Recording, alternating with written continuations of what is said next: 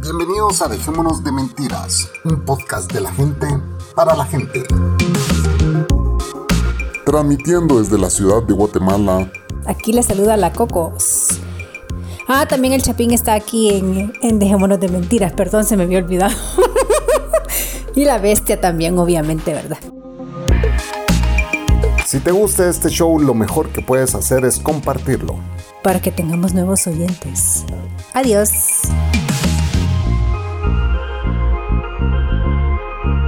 Esto es. Dejémonos de mentira. De mentira. De mentira.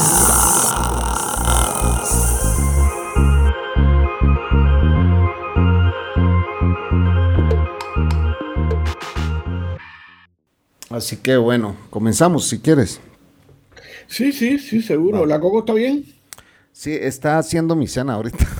Ah, ok. Ya no tardará en aparecerse por ahí con un ¿Allá qué hora es? La, la, Las 7. la- las siete, dos horas Sí. más temprano, ok. Sí. Bueno, va- vamos a empezar. Buenas noches.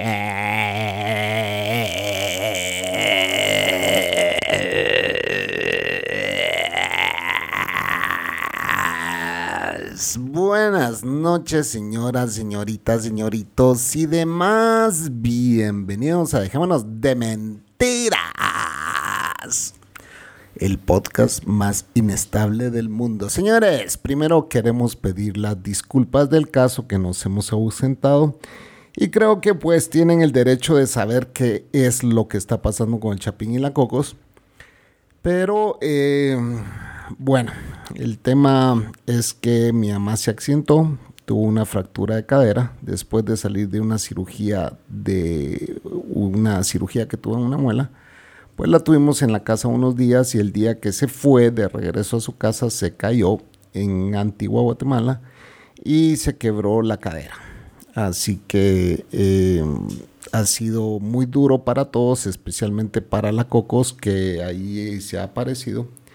Eh, y pues ella es quien atiende a mi señora madre. Gracias a Dios me casé con una mujer que pues eh, ha sido realmente cool en el sentido de atender a mi madre y pues eh, aquí oficialmente Cocos, gracias por todas tus atenciones hacia mi señora madre. Hola, hola. ¿Qué tal? Y bueno, eh, eso es lo que ha pasado, señores. Nos ha, nos ha llevado la chingada. eh, en todo sentido, estamos cansados, estamos agotados. Eh, yo sigo con el trabajo de mierda que tengo que no me gusta, pero lo hago y lo hago bien. Así que pues eh, yo creo que si vas a tener un trabajo tenés que hacerlo bien aunque no te guste porque es tu obligación, te están pagando. Pero eh, sí me ha llevado la chingada también en ese sentido y pues seguimos sin carcacha, señores, para los que pues est- están con el pendiente, sí, estamos sin carro aún. Así que nos movemos en Uber con una persona que está enferma y... mm, ah, encima el COVID allá afuera está todavía de la chinga. Así que, eh, bueno, y políticamente hablando, ni digamos, porque este país está inundado, señores, y eh, pues se están abriendo hoyos, literalmente barrancos en las carreteras de Guatemala. Son barrancos, literalmente barrancos, así como lo oyen. Y eh, pues las autoridades lo que hacen es aprovechar todas esas tragedias para seguir hueveando, señores, siguen hueveando nuestros impuestos, nuestro dinero. Este gobierno nos está endeudando hasta el culo. Sí, señores, los guatemaltecos vamos a tener que dar el culo pronto para poder salir de toda esta puta deuda en que nos están metiendo. Pero bueno, no ha existido uno que no robe. Todos han robado, todos han saqueado este país y lo han dejado como está. Mientras tanto, pues eh, siempre los narcos siguen haciendo su billete. Y pues los nuevos ricos son los políticos, ¿verdad? Eh, no hay forma de que esto pare y va a seguir. Porque seguimos eligiendo autoridades de mierda.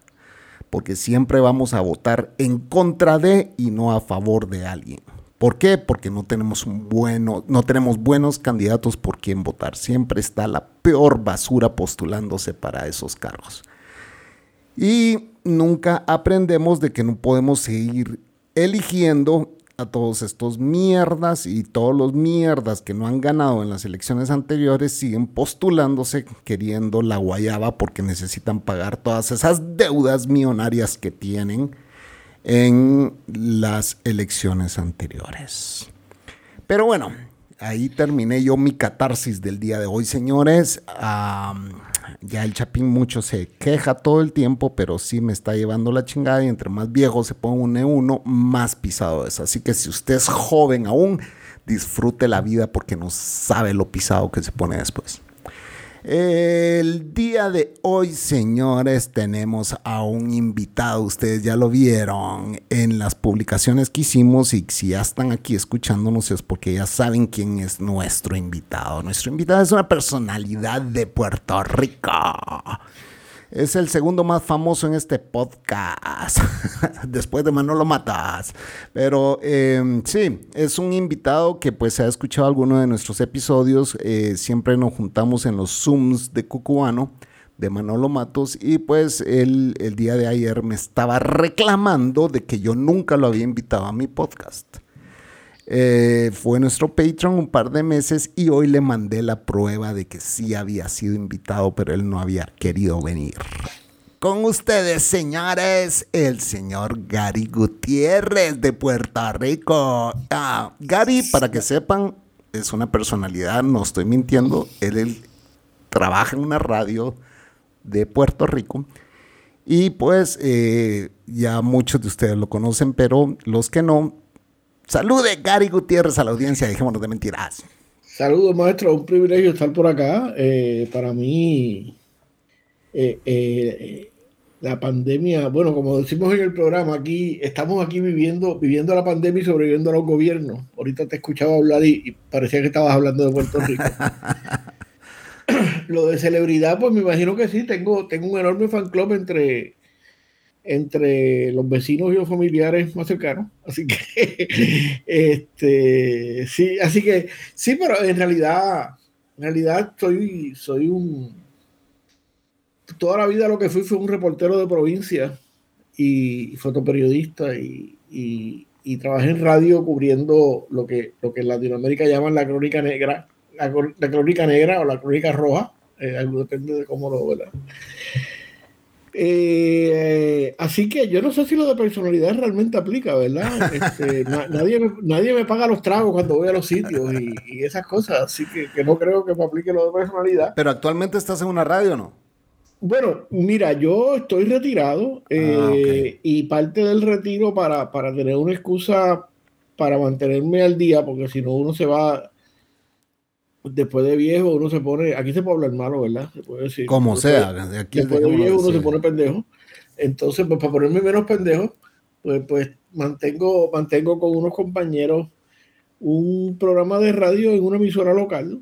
Eh, es una emisora que en Puerto Rico, a pesar de ser una emisora de lo, que usted llamaría de, de, provincia, ¿verdad? De, está fuera de la capital, fuera de los centros de poder. Pero todo esto, tú sos de Puerto Rico, ¿de qué parte? Porque creo que sos bien orgulloso, bien sí, orgulloso. Nosotros somos ponceños, nosotros somos ponceños que, que, es el centro del universo.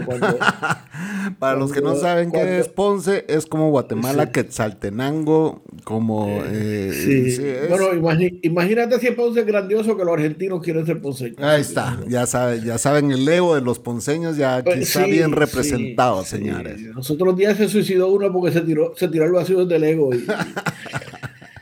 Pero Ponce, Ponce es una ciudad, es la segunda ciudad del país. Eh, esta emisora, eh, que es una emisora de provincia, tiene mucho alcance, cubre toda, toda, toda la nación. El país, nuestro país es un país pequeño, eh, tiene eh, yo no sé si ustedes usan millas o kilómetros allá, pero acá usamos millas. Kilómetros, kilómetros. Bueno, acá, acá como, como todo, todo el, el, el, el descojonal eh, colonial, usamos, medimos en, en, kilómetros, pero las cajeteras se miden en kilómetros, pero, pero la, la, la velocidad la, la, medimos en millas y el espacio se mide en millas. Así que, tú sabes. Este, y, y en ese, eh, en ese berenjenal, pues Puerto Rico es una, una isla de 100 por 35 con, con, unas cuantas islas más pequeñas alrededor, por eso hay mucha gente que se refiere a Puerto Rico como un archipiélago, ¿verdad? Porque tenemos por lo menos eh, tres islas mayores alrededor, eh, ¿verdad? Y, muchísimas islas, islotes, islitas pequeñas. Así que eh, esta emisora, aunque es, aunque es una emisora regional, se oye en todo el país y, y durante la década, es siempre ha sido una emisora muy progresista, muy de izquierda.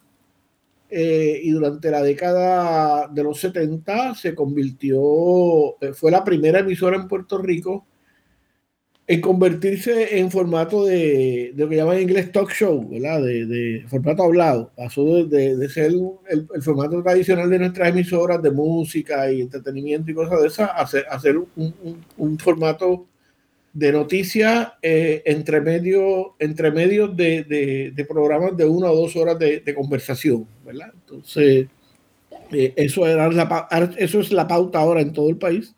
Pero esta pequeña emisora del sur, pues, pues, comenzó con eso.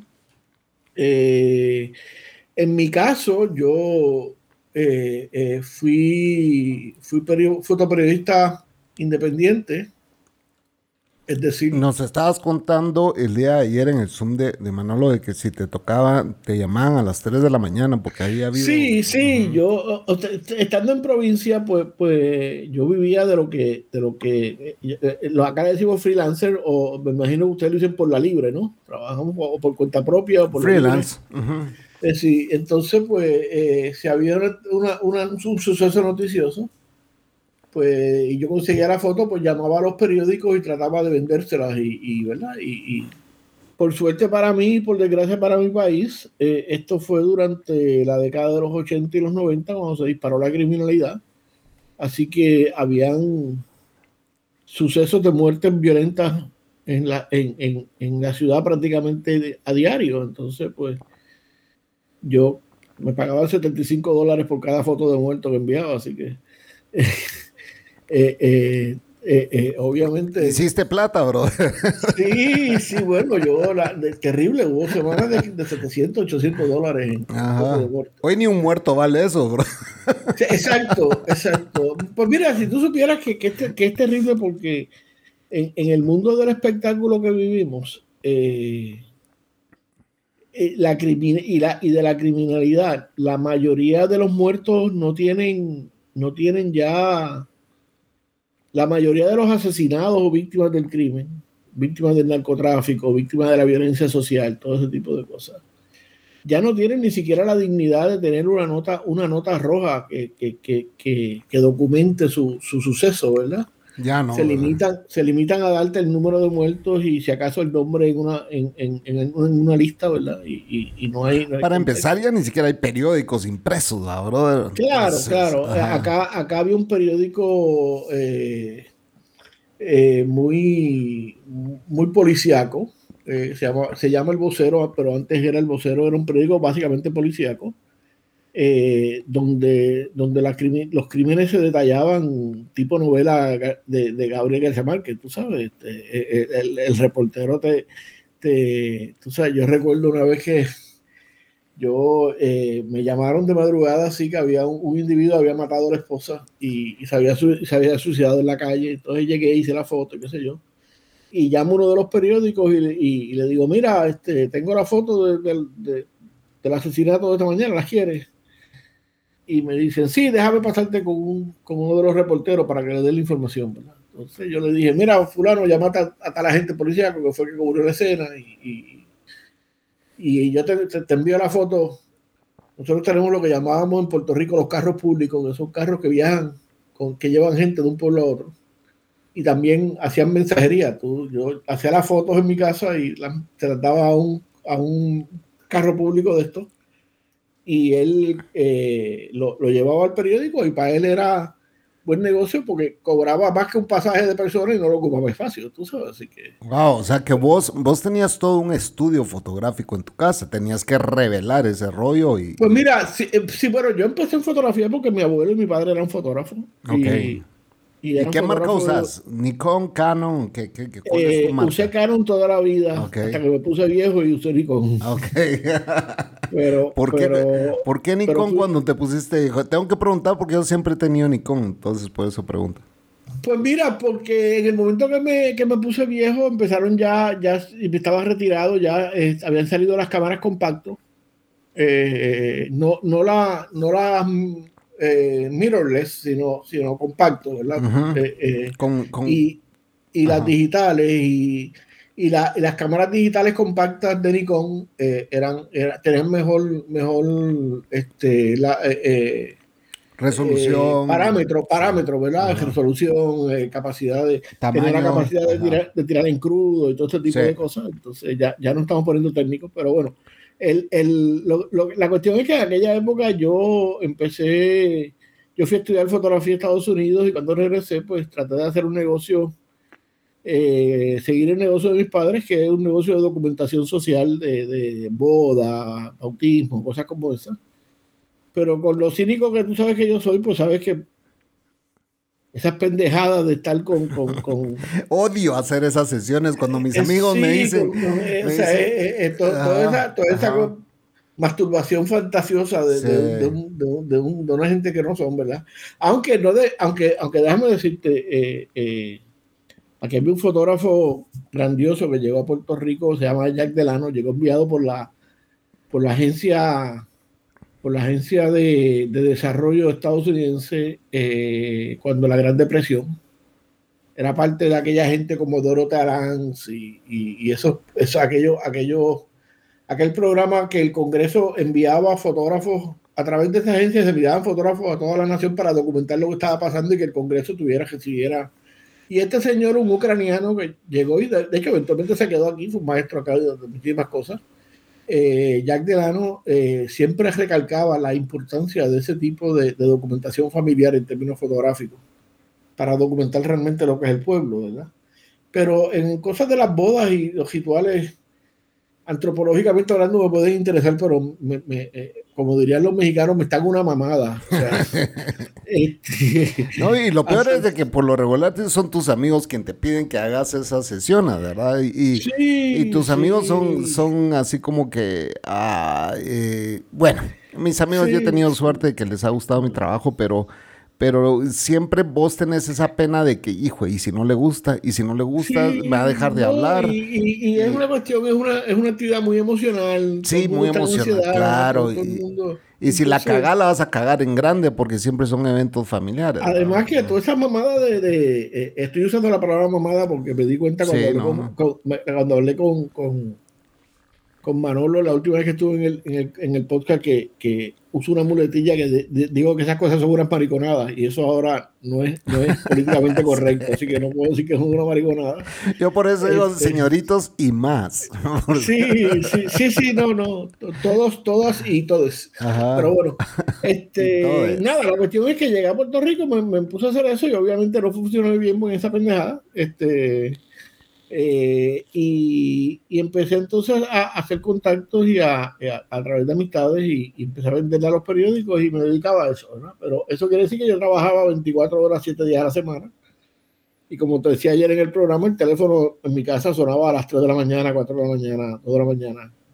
Porque yo un dejaba. Accidente, un muerto, había algo. Claro, muerto, un baleado. este, eh, accidentes de tránsito graves, cosas como esas, ¿verdad? Entonces, este, eh, eh, yo dejaba mi teléfono en todos los cuarteles de la policía porque, y, cada vez que había algún pues, algún policía me llamaba, ¿no? Entonces uno va haciendo, eh, la gente que trabaja en, en, la noche es, un, es, un, grupo, es una especie diferente y se, se protegen unos a otros. Y se, los rescatistas, los, los policías, los bomberos, eh, esa gente son una especie extraña, pero bueno. Pero es extraño como eh, cómo los que somos amantes de la noche nos vamos conociendo a través de, de, cómo nos vamos enlazando. Es como aquel dicho que dice, eh, ¿cómo es? Y Dios los une, ¿cómo es? Dios, los, crea, Dios los crea y el diablo los une. sí, Dios los crea, Dios los crea y el diablo los une, algo así. Porque, pues, eh, obviamente, pues los, los enlaces se van dando, ¿verdad? Y, pues empezás a congeniar con gente. Eso es, eso es algo bien peculiar en la sociedad, ¿verdad? Porque te empezás a hacer de tu gente que es nocturna igual que vos y empezás a, a, meterte en esos mundos nocturnos, porque vos sos nocturno, pues, así de sencillo, ¿verdad? Y entonces... Sí, sí. bueno, y en mi casa fui un fotógrafo toda la vida y, tengo, mis tíos son músicos y cosas como esas, o sea, que son gente de la noche yo soy de los pocos que, que ya ahora soy más diurno, ¿no? Pero, pero en aquella época, este, pues uno estaba en la calle y, y la cuestión es que fui haciendo cosas. Y como a mí siempre me gustó la política, yo siempre fui muy interesado en la política. Yo, no, yo obviamente soy más viejo que tú, por lo menos tengo más canas.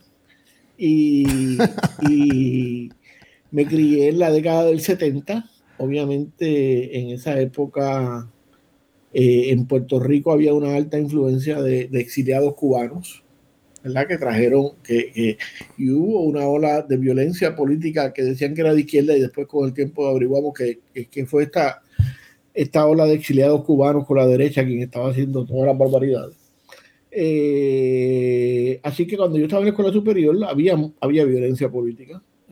Este, eh, y, y, además estaba eh, el, Centroamérica estaba ardiendo, ¿verdad? Este, el, el, el, innombrable hijo, hijo de puta de Reagan y, y, el hijo de puta de Bush que venía de la CIA con todo el dinero que le envió a las oligarquías y a los, a los militares. A, los militares y a los militares centroamericanos. Este, pues a Ríos Montt en ese entonces. Claro, Dios, lo tenga donde no se moje, ¿verdad? Va, pues la hija, la hija está queriendo ser presidente. Sí, bueno, pues. Imagínate. Imagínate, si, si de, de, casta le viene el perro, ¿no? Sí, y es más peligrosa que él. Sí, sí, probablemente. Pues, como, como, hablábamos ayer en Cucubano, eh, eh, esas mujeres jóvenes inteligentes son más peligrosas porque se hacen las pendejas, ¿verdad? Y, y, cinco maridos, cinco maridos lleva la cuenta. ah, pues por lo menos buena vida se ha dado. Pero bueno, este, la cuestión es que, que, que como, me, como me gustaba la política y, y, y, sobre todo pues lo que estaba pasando en Centroamérica, también en, en esa época de, adolescente yo estuve envuelto en mi etapa cristiana, eh, estuve envuelto en la, la, Juventud de Acción Católica, que a pesar de ser una, una, una organización española muy de derecha, eh, en Puerto Rico eh, unió, unió una gente que que, estaban muy atraídos, estaban muy atraídos por la teología de la liberación y los cuentos de Camilo Torres y, y Ernesto Cardenal en, en, Nicaragua y ¿verdad? todas estas, este, el del Cámara, este, eh, Gutiérrez allá en, en, en, en Sudamérica, ¿no? Entonces, eh, eh, pues todos, todos, todos esos eran temas que a mí me fascinaban, ¿verdad? Este, más tarde, después de los 80, los jesuitas en El Salvador, ¿verdad? todo este tipo de cosas. Entonces, eh, para mí eran temas que eran de mucho interés siempre. Así que eh, hubo, hubo una persona en Ponce que trabajaba en radio. No, en eh, este, surgió un proyecto de televisión local para hacer unas noticias locales que estaban vinculadas con CNN. Los, gringos que son locos con que la gente le trabaje de gratis eh, llegaban unos acuerdos con los distribuidores de cables que si hacían un noticiero local, pues ellos le permitían insertar ese noticiero en, en, en, la, media hora de noticias de, de, CNN, cortar la transmisión internacional y, y insertar eso. Eh, a cambio, eh, ellos se podían vender anuncios y cosas como esa, pero entonces ellos, estaban, ellos podían utilizar cualquier material de eso si, si pasaba algo de fuera internacional. Entonces, como, como, como eh, yo era bastante versado en, y, y, si algo y si algo hacemos los fotoperiodistas es esperar en los sitios y hablar mierda. en ese tiempo no existían podcasts, pero suena como. No, exacto, exacto. Así que, bueno, para que tengas una idea, yo recuerdo aquí una vez arrestaron una joven que era que, que trabajaba en emisoras de radio y era una especie, de celebridad local porque la vincularon con, con, una de las gangas de narcotraficantes en el área del sur. Y, ah. y yo recuerdo eh, haber esperado 10 horas frente a una puerta de una comisaría esperando que sacaran a aquella señora de allí. Para sacar la foto. O sea que en 10 en diez horas, todas las mierdas que no tienes idea, Entonces, pues, eh, esta, eh, esta, persona que, que tenía este proyecto se, me dijo que si yo quería participar, ayudarlo en la producción de, de lo que se llama la sala de redacción Así que ahí llegué a hacer eso y cuando el proyecto fracasó eventualmente, pues eh, llegué a la radio. Porque un compañero que trabajaba allí me dijo... Te tengo que preguntar, ¿cómo es la izquierda vista ante, ante, ante todo el, en general? ¿Cómo es la izquierda vista en Puerto Rico? Porque bueno, Puerto Rico no deja de ser una colonia gringa, pues. Eh, obviamente pues en Estados Unidos pues sí existe una izquierda, pues no es realmente una izquierda. Pues claro, es, lo, que, llaman, acá le llamamos a eso una, izquierda progresista o, los, o los, progres, ¿verdad? son más, eh, están dispuestos a hacer la caridad y esas cosas, pero no están dispuestos a reconocer los derechos. Claro. Entonces, eh, de hecho, yo estaba leyendo una, una, un libro sobre las panteras negras y una, una de las, eh, John Huey, digo, este, no me acuerdo el nombre, Dios mío, el nombre de Seal, el apellido Seal.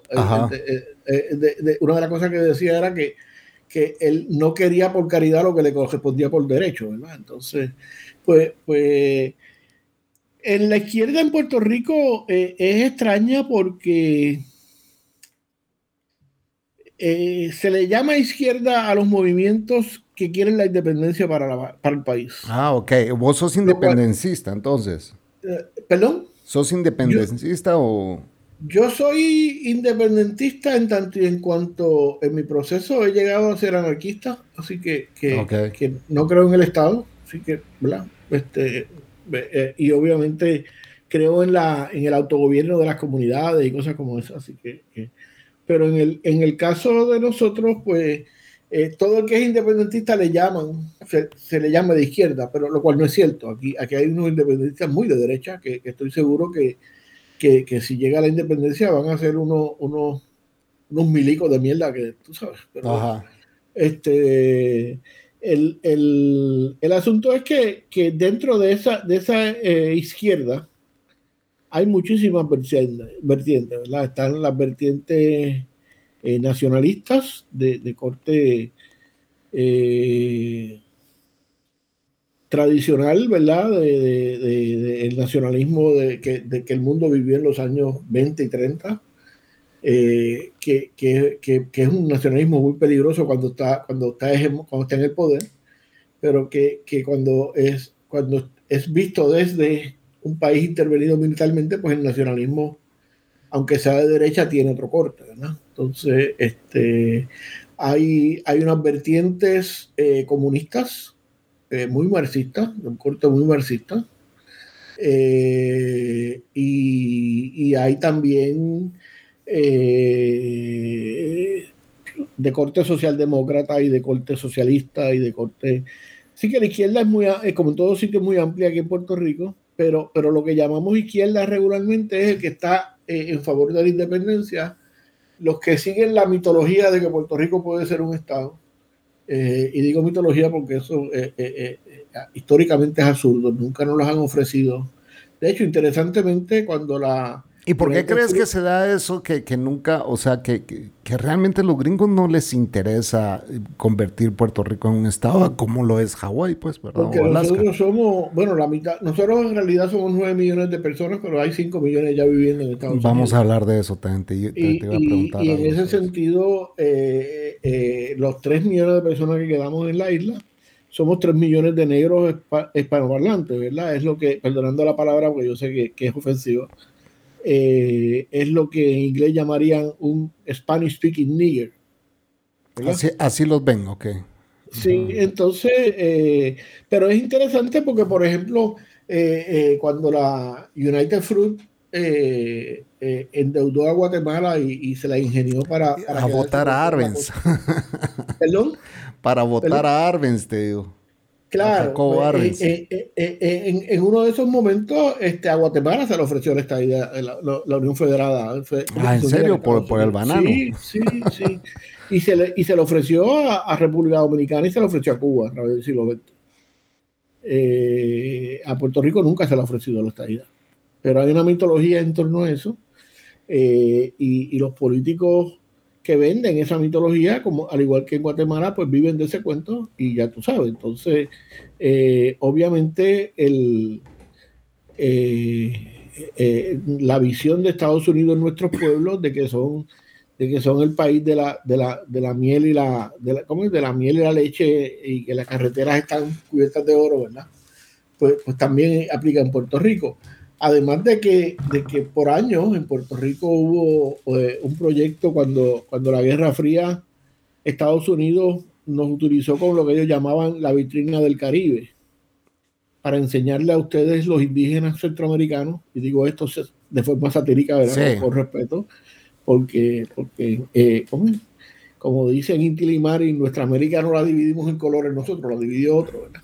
Claro. Este, pero, pero eh, el, el eh, eh, se me olvidó lo que estaba hablando. ¿De qué estábamos hablando? No, pues estaba diciendo que, que, en los ochentas cuando dividieron, pues que nos estaban influyendo en Centroamérica, dijiste. Ah, ok, pero bueno, estábamos hablando de, de, la izquierda, ¿verdad? sí. El punto es que, que ah, United, en, la vitrina del Caribe, eso que me quedé, perdón. De los bananeros. Sí, sí. En la vitrina del Caribe, nosotros, eh, Estados Unidos nos usaba para, para, vendernos a, al resto de Latinoamérica que, que un país eh, eh, de, de, herencia hispana podía ser próspero. Entonces, bajo, bajo la, hegemonía estadounidense, luego en la Guerra Fría, cuando, cuando Cuba hace su revolución, eh, eh, y permiten los, permiten los misiles apuntar a Estados Unidos, entonces ustedes estaban muy cerca y fueron a poner todas de hecho, de hecho, eh, las, los planes para atacar Cuba salían desde Rupert Road, que era una, era una, era una base en Puerto Rico, ¿verdad? Si se hubiese hecho una, una invasión en ese momento. Pero el, el, el, caso es que, que en esos tiempos, Gary, en esos tiempos te tengo que interrumpir, en esos tiempos, ¿cómo se vivía un cierta tensión en Puerto Rico? Porque vos ya estabas en tus 20, supongo, 20 y picos. No, no, en eh, la crisis, yo tenía como 5 años, yo nací en el 58. No, pero me refiero, porque esto duró hasta que... Ah, bueno, Cuba, se convierte en la vitrina del, socialismo. Ajá. Eh, Rusia, la Unión Soviética le compra a sobreprecio el azúcar para ayudar, envía. Eh, es la era próspera de Cuba, ¿verdad? Este, eh, de la revolución cubana, económicamente hablando, porque recibía todo y, obviamente el bloque soviético le compraba un montón de cosas a Cuba. Entonces, para traer los misiles en esos mismos barcos, ¿verdad?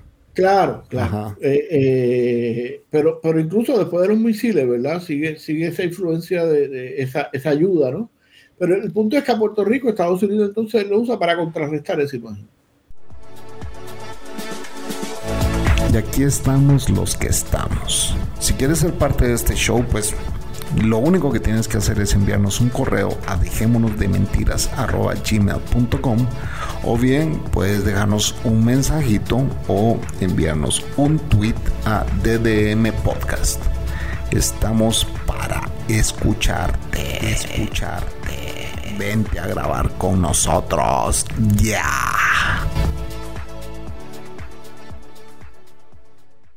Entonces eh, se empiezan a darle ventajas económicas a, las empresas estadounidenses que se mudaran a Puerto Rico, eh, que, si trabajaban en Puerto Rico y las ganancias que hacían en Puerto Rico las dejaban por 10 años en los bancos puertorriqueños, eh, la podían después expatriar, repatriar, perdóname, sin pagar impuestos.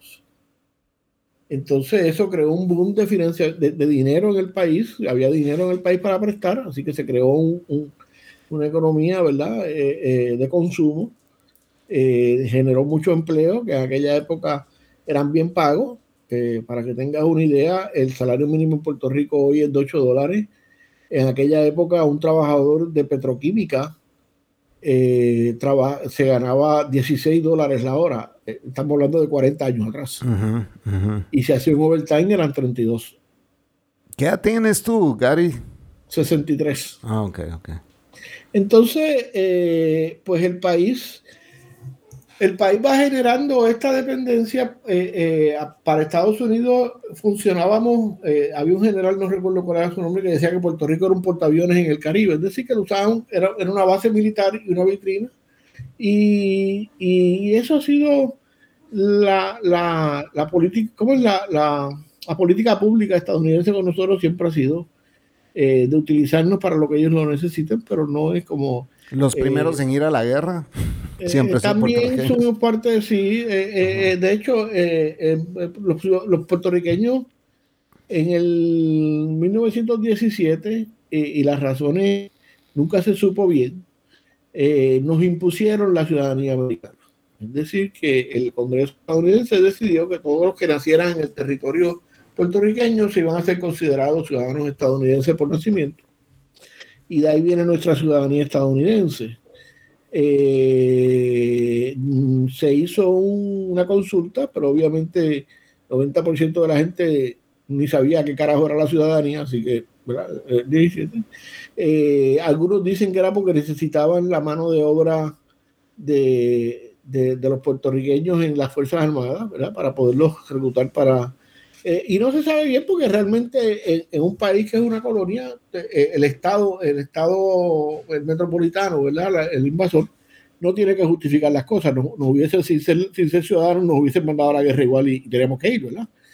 Disculpa mi ignorancia, pero Puerto Rico, después de ser colonia española, pasó a ser colonia gringa. Nunca han sido independientes ustedes. Sí, Puerto Rico, Puerto Rico pasa de, de, las, de las naciones originarias con la, con la invasión de los españoles, pasa a ser colonia española. Eh, pasamos varias etapas en las últimas, en el siglo XIX. Llegamos a ser una provincia española con, con representantes en las cortes. ¿verdad? Este, y eso iba y venía, depende de quién estaba en el poder. Y, y en el 99, con, con la rendición de España, eh, nosotros, en el Tratado de París, se establece que Filipinas y Cuba van a ser naciones independientes. Pero en el caso de Puerto Rico, el poder colonial español acuerda con el nuevo poder colonial americano que nuestra soberanía, es decir, la capacidad de nosotros gobernarnos, la capacidad legal de gobernarnos, iba a residir en el Congreso. Eso partiendo de una visión, este, partiendo de una visión racista de que nosotros éramos todavía eh, niños en términos políticos y que no, éramos capaces de, decidir, de, sí, de, gobernarnos, ¿no era eso? Aun cuando ya en Puerto Rico en esa época habían ateneos, habían universidades, habían eh, colegios de abogados, o sea, eh, eh, cuando digo colegio digo gremio de abogados, acá, le llamamos colegio. Este, así que, que obviamente nuestra historia siempre ha sido muy convulsa en ese sentido. así que pasamos directo de ser una, una, colonia de diferentes matices españolas a ser, a ser una colonia estadounidense que de acuerdo al, al, la Corte Suprema estadounidense, esto es interesante, es bien importante, nosotros pertenecemos a Estados Unidos, pero no formamos parte de Estados Unidos. Son y no Para son. que usted lo entienda, nosotros somos como la corteja. son y no son. exacto. Son como el hijo bastardo del hacendado aquel eh, que no, somos como la madre del hijo bastardo. que es peor todavía en ese sentido, ¿verdad? Este, por lo menos el hijo bastardo puede reclamar herencia en algún momento, pero, ni ah. eso. Este, y, en ese sentido, pues, eh, como, como, como, le convino al, imperio eh, eh, el, siglo XX, Mira, la historia de Puerto Rico es bien interesante porque tan pronto llegan los estadounidenses pasó un huracán y, fue desastroso y, el gobierno estadounidense lo hizo un carajo. Se, hubo mucho malestar y por suerte para ellos, eh, unos años más tarde eh, pasó otro huracán y, entonces ellos enmendaron el asunto con, con muchas ayudas.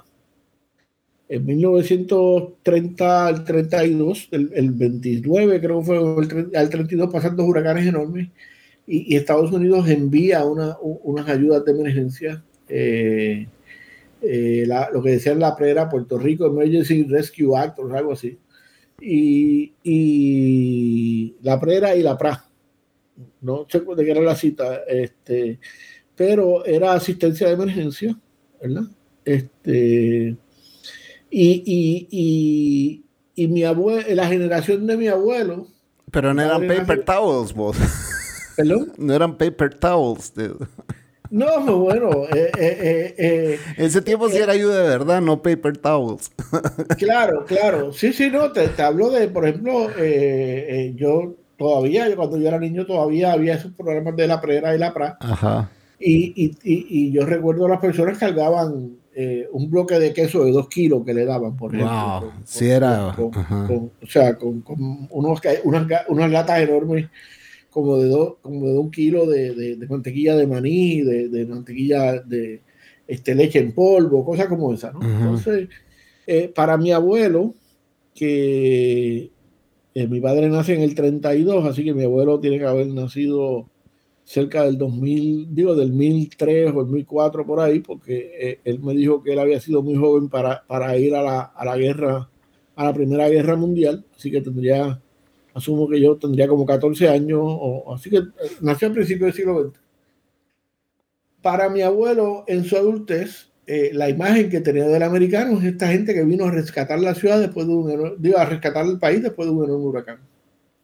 Después de eso, viene la Segunda Guerra Mundial, Estados Unidos comienza, ah, en el 32, Estados Unidos, eh, cuando Rupert gana por primera vez, empieza los programas de, de reconstrucción de Estados Unidos. Cerca de la recesión, la recesión fue en el 34. La recesión fue en el 29, ah, como, los programas de, recuperación, ahora no recuerdo cómo se llaman, en Puerto Rico se llamaron, después, después se llamaron Manos a la Obra, pero en aquella época no recuerdo cómo se llamaba el, el, programa en Estados Unidos, eh, empiezan a llegar unas ayudas enormes. Eh, eh, y, y, y, eso, eh, Rupert en el 32, así que en la década del 30 empieza, se, llena el país de, estas ayudas y, la generación de mi abuelo, el americano que conoció como adulto, fue ese americano que envió las ayudas, ¿verdad? Entonces, este... Tenía una, imagen, tenía una imagen positiva de ellos. Claro, entonces mi padre que nació en el 32, eh, ya es adolescente cuando termina la guerra en el 48, 47, la Segunda Guerra Mundial. Sí. Eh, y él, mi padre fue a Corea, así que fue adulto después de la Segunda Guerra Mundial, pero entonces empiezan a llegar todos estos programas a Puerto Rico. En Puerto Rico hay un fuerte movimiento nacionalista desde los años 30 eh, y Estados Unidos empieza a enviar todo este dinero para, para aplacar las revueltas nacionalistas. Entonces, el, el, Estados Unidos que conoce a mi padre también es un Estados Unidos muy bondadoso pero lo que es interesante es que ese Estados Unidos de los 30 es la excepción en la historia de los Estados Unidos. Porque Rupert fue el único presidente que se ocupó de, repartir un poco la, riqueza, no porque fuera un tipo dadivoso, sino porque le tenía un miedo atroz a los bolcheviques y, le, y llamó a, a los hijos de puta de Wall Street y le dijo, mira, eh, o nos ponemos para nuestro número o mira lo que están haciendo los soviéticos.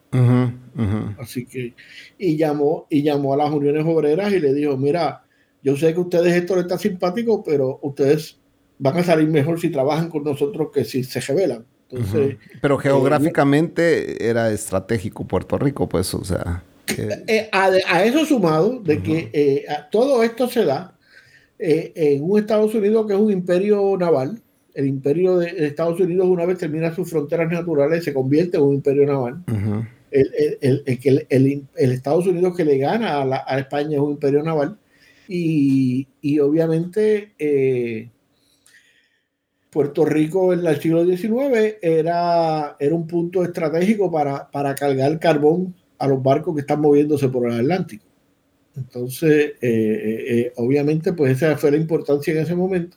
No existía el canal todavía en ese entonces también. no, no estaba, estaban haciendo el canal, pero Puerto Rico entonces se convierte, sobre todo en la Segunda Guerra Mundial, en, en, en, la puerta, en el portón, la vigilancia, ¿no? El punto de cotejo de, del canal de Panamá. Entonces, eh, eh, de Puerto Rico se velaban los submarinos alemanes eh, para proteger el canal de Panamá, ¿verdad? Entonces, esa era nuestra importancia.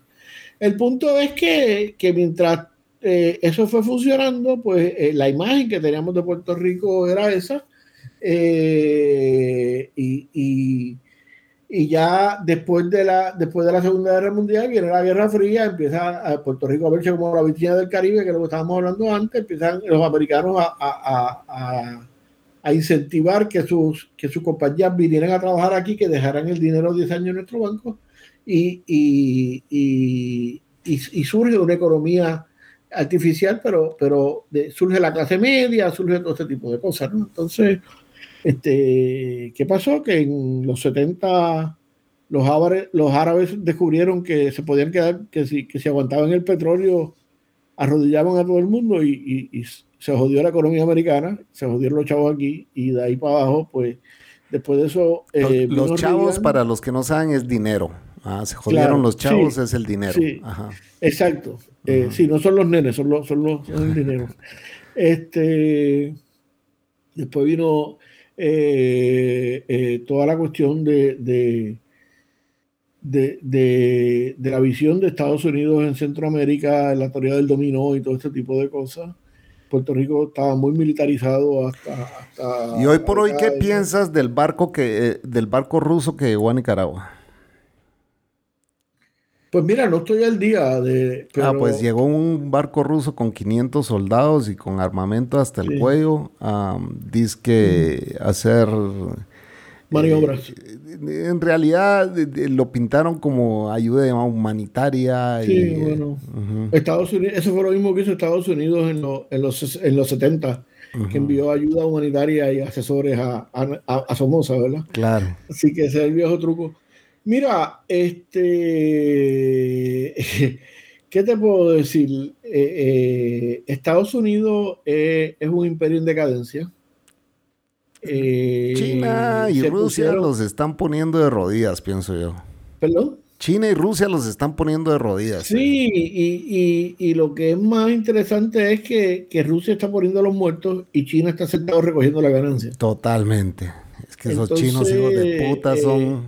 los otros días decía un, profesor muy respetado en Puerto Rico, este Severino, no me acuerdo el apellido, eh, fue presidente de la universidad y todo ese tipo de cosas eh, Pelón fue rector del, principal centro de educación del país.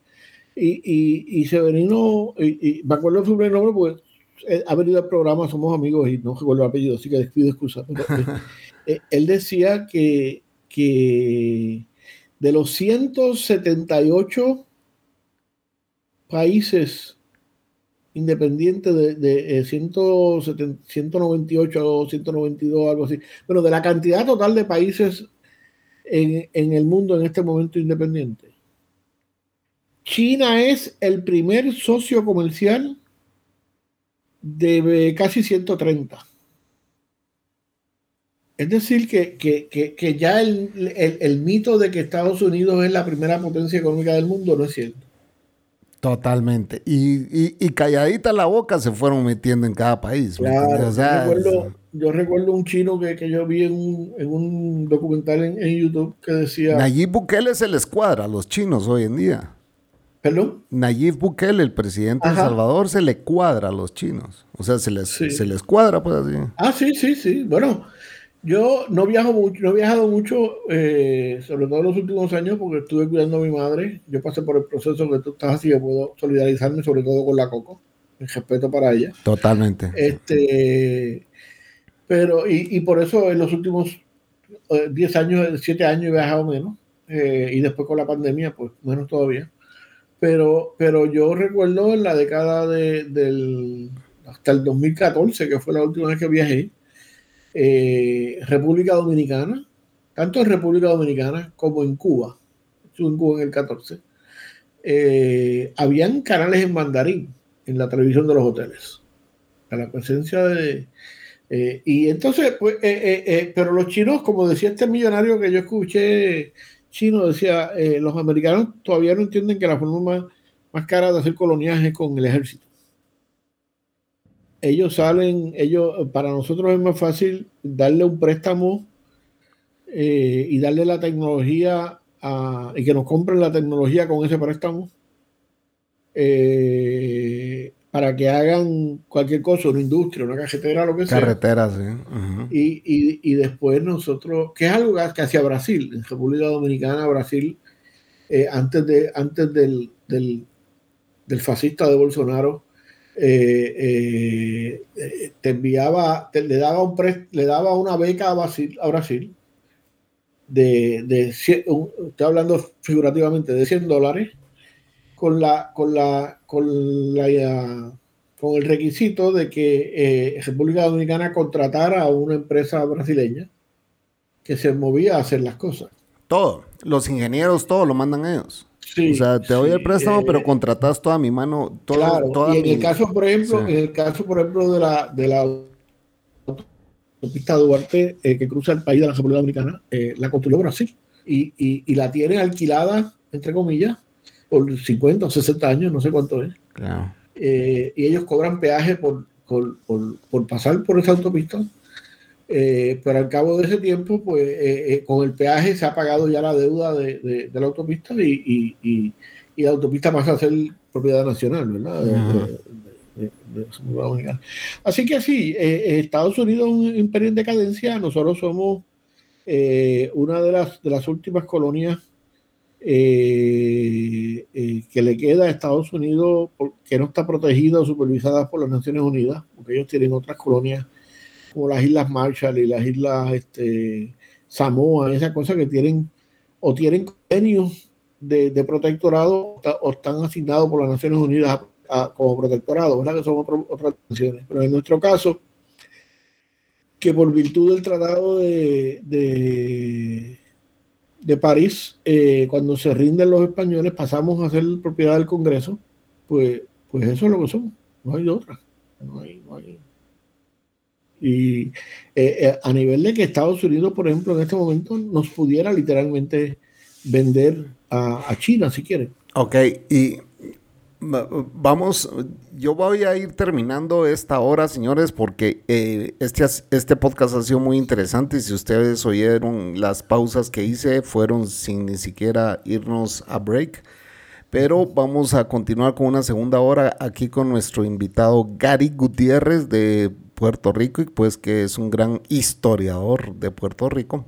Y que obviamente, pues yo me he quedado callado porque él sabe mucho más de la historia eh, de, de, estos rumbos que yo, ¿verdad? Pero eh, vamos a agradecer a todos eh, por estar aquí escuchando este podcast y no se pierdan la segunda hora que viene al continuar. Gary, no sé si te quieres despedir de la audiencia.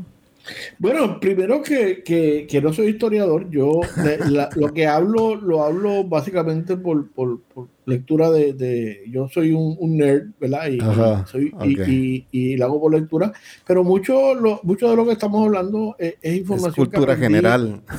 Sí, que, bueno, pero no general, no, aquí la educación es terrible, aquí la educación, la, historia, la historia del país empieza, eh, ¿cómo termina en el siglo con, con, el grito del área que fue el levantamiento contra los españoles y se acabó la historia. O sea, pero pero eh, eh, ha sido a través del trabajo periodístico porque eh, creo que fue Borges, el argentino Borges, que decía que el periodista tiene el privilegio de que lo eduquen en público, ¿no? Entonces, con cada entrevista que uno hace, pues, pues uno va ah, vas aprendiendo, estas cosas, seguro. Okay.